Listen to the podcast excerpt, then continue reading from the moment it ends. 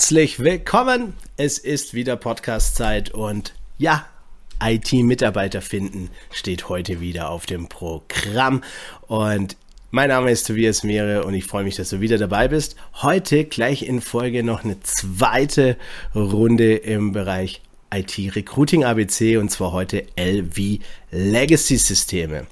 Ich möchte heute mit dir zusammen ähm, drei Fragen beleuchten. Und zwar, was ist überhaupt ein Legacy-System?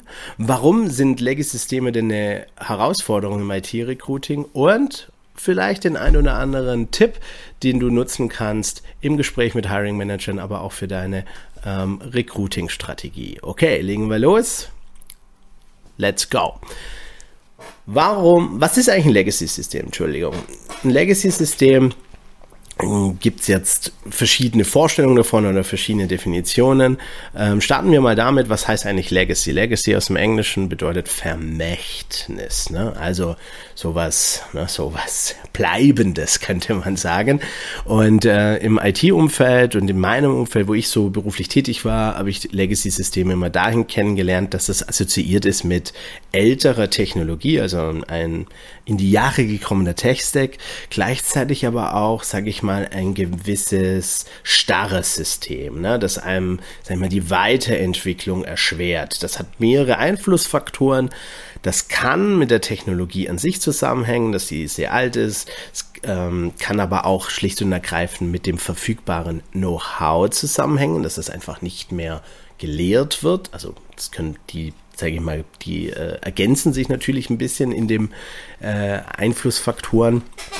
Kann aber auch zum Beispiel bedeuten, ähm, es gibt Autoren, die äh, zum Beispiel Legacy-Systeme definieren, dass es Systeme ohne automatisierte Tests sind. Also große Systeme, ähm, wo du ein umfassendes Know-how brauchst, um im Endeffekt in der Softwareentwicklung nichts kaputt zu machen. Ne?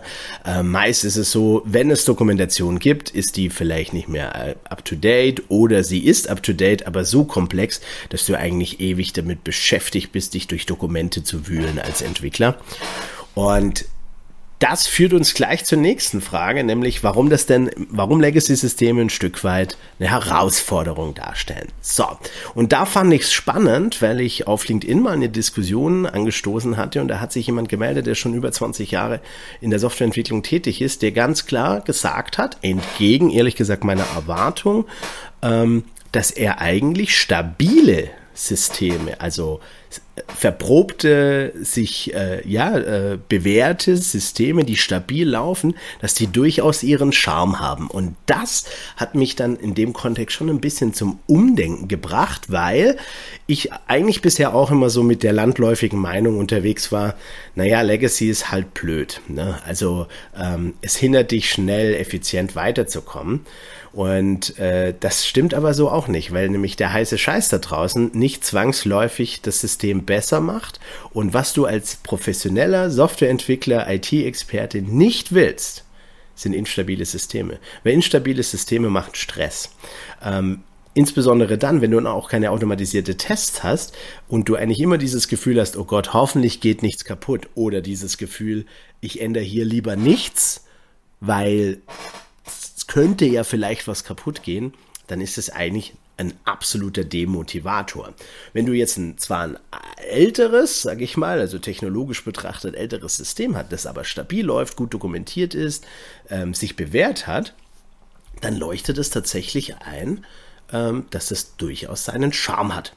Also von daher würde ich jetzt an der Stelle mal sagen, Legacy nicht grundsätzlich als negativ zu empfinden, aber Tatsächlich bedeutet das für dich schon, wenn man jetzt drüber nachdenken, wo die Herausforderung für dich im IT-Recruiting liegt, dass es natürlich trotzdem für viele eher unangenehm ist, wenn sie in einem alten Tech-Stack sich bewegen müssen. Das hat aus meiner Sicht zwei Gründe.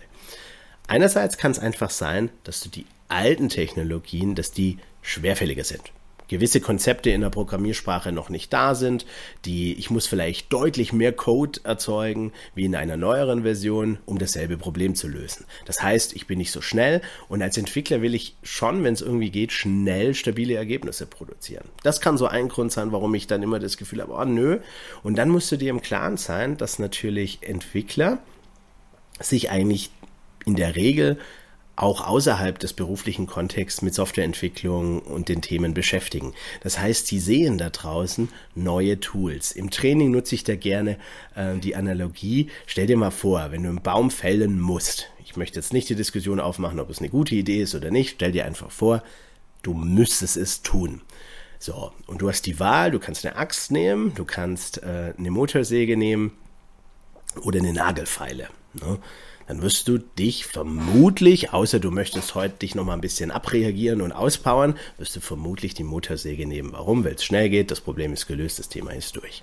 So, und jetzt stellst du dir vor, als Entwickler sitzt du da, entwickelst innerhalb eines Legacy-Systems, also mit älteren Framework-Versionen, vielleicht eine ältere Programmiersprache, die nicht so elegant also die, die dich nicht in die Lage versetzt, so elegantes äh, deine Herausforderungen zu lösen. Und du weißt aber, weil du dich ja auch sonst damit beschäftigst, dass da draußen eigentlich die Motorsägen rumliegen. Du musst aber mit der Nagelfeile arbeiten. Was macht das vermutlich mit deiner Motivation? Richtig. Wenn es aber genau wie der äh, Herr, der auf meinen LinkedIn-Beitrag geantwortet hat, so ist, dass du eigentlich ein gutes System hast, du das, was du täglich lösen musst, lesen kannst, in der Geschwindigkeit, wie es für dich richtig ist, dann muss es nicht demotivierend wirken. So viel habe ich auch dazu gelernt. Also schön, wir versuchen ja das so ein bisschen rundum zu bewerten und zu beleuchten. Sehr gut. Also, was ist die Herausforderung? Nochmal zusammengefasst. Ähm, Im Grunde ist es einfach nicht sexy. Es es herrscht das Gefühl oder die Annahme, dass ich wahrscheinlich nicht so schnell und effizient meine äh, tägliche Arbeit verrichten kann, wie wenn ich einen modernen Tech-Stack habe. Ne? Deshalb lohnt es sich mal vielleicht auch in der Profilbesprechung die Versionen der Frameworks zu erfragen. Weil zum Beispiel Spring ist mittlerweile in Version, keine Ahnung, 6 oder so. Ich bin schon länger aus der aktiven Entwicklung raus. Ähm, also bringt es dir vielleicht gar nichts, wenn jemand Spring 2 Know-how hat oder jemand, der gerade auf Spring 2 oder 3 noch entwickeln muss, wäre dankbar, wenn er endlich mit Spring 5 arbeiten dürfte. Ne? Also er hat quasi die Motorsäge vor Augen und denkt sich, oh ja, das würde mich motivieren. Denk mal drüber nach, ob es nicht für dich sinnvoll wäre, dass diese Überlegung mit einzubauen. Wenn du dazu ein Sparing möchtest, lade ich dich herzlich ein. Geh einfach mal auf meine Seite it-mitarbeiter-finden.de und ähm, ja, entweder buchst du dir einen Termin bei mir oder schreibst mir eine E-Mail oder vernetzt dich auf LinkedIn, wie du möchtest. Und dann gehen wir mal in den Austausch, dann kann ich dir vielleicht da auch nochmal einen tieferen Einblick geben. Dann haben wir uns noch zum Ziel gesetzt, oder ich habe mir zum Ziel gesetzt, dir vielleicht noch ein, zwei konkrete Tipps mitzugeben. Und jetzt haben wir so das Gefühl gehabt, Legacy-System könnte auch schwierig sein.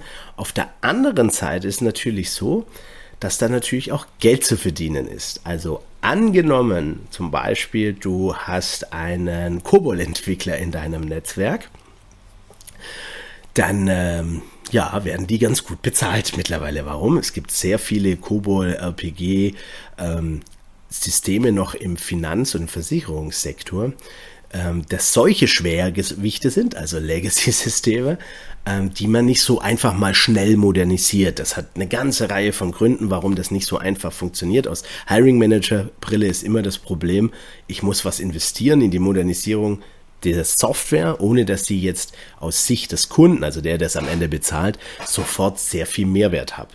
Jetzt kann man natürlich sagen, ja, aber Zukunftssicherheit ist doch auch ein Mehrwert. Ja, aber das so wie wir Menschen leider manchmal ticken, ist, das ist halt wichtig, aber nicht dringend. So. Und das ist oft das Problem, warum es irgendwann dann einfach dieses Legacy-System Legacy bleibt. Ja, wenn man dann nicht sich ein, ein Herz, äh, äh, äh, ja, sich nicht aufrafft und dann letztendlich das Problem mal angeht. Ähm, aber es kann insofern natürlich für dich interessant sein, wenn du solche Leute hast oder wenn du denkst, wo könnte ich mich spezialisieren in meinem Portfolio als Recruiter zum Beispiel oder als Personaldienstleister, ähm, dann kann es eventuell unter gewissen Umständen für dich spannend sein, genau in diese Nische reinzugehen, dich da zu spezialisieren. Warum? Weil das einfach hochpreisige äh, Profile sind. Genau, das ist ein Tipp. Auf der anderen Seite ist natürlich so, ähm, dass wenn du ein Mandat vielleicht übernehmen möchtest, du schon auch vielleicht abchecken solltest, wie sieht es denn aus mit dem Tech-Stack, weil es vielleicht deine Besetzungswahrscheinlichkeit drastisch reduzieren könnte, wenn es ein sehr alter Textweg ist. Warum? Es gibt vielleicht niemanden mehr, der das machen will, es gibt niemanden mehr, der das machen kann. Ähm, oder sie sind so teuer, dass deine Hiring Manager es nicht bezahlen wollen. Das heißt, du musst dir natürlich überlegen für deine Strategie, ob du am Ende des Tages da überhaupt rein willst in das Projekt, also ob das Chance auf Erfolg hat. Ne? Das wäre noch so ein Tipp, den ich dir gerne mitgeben würde.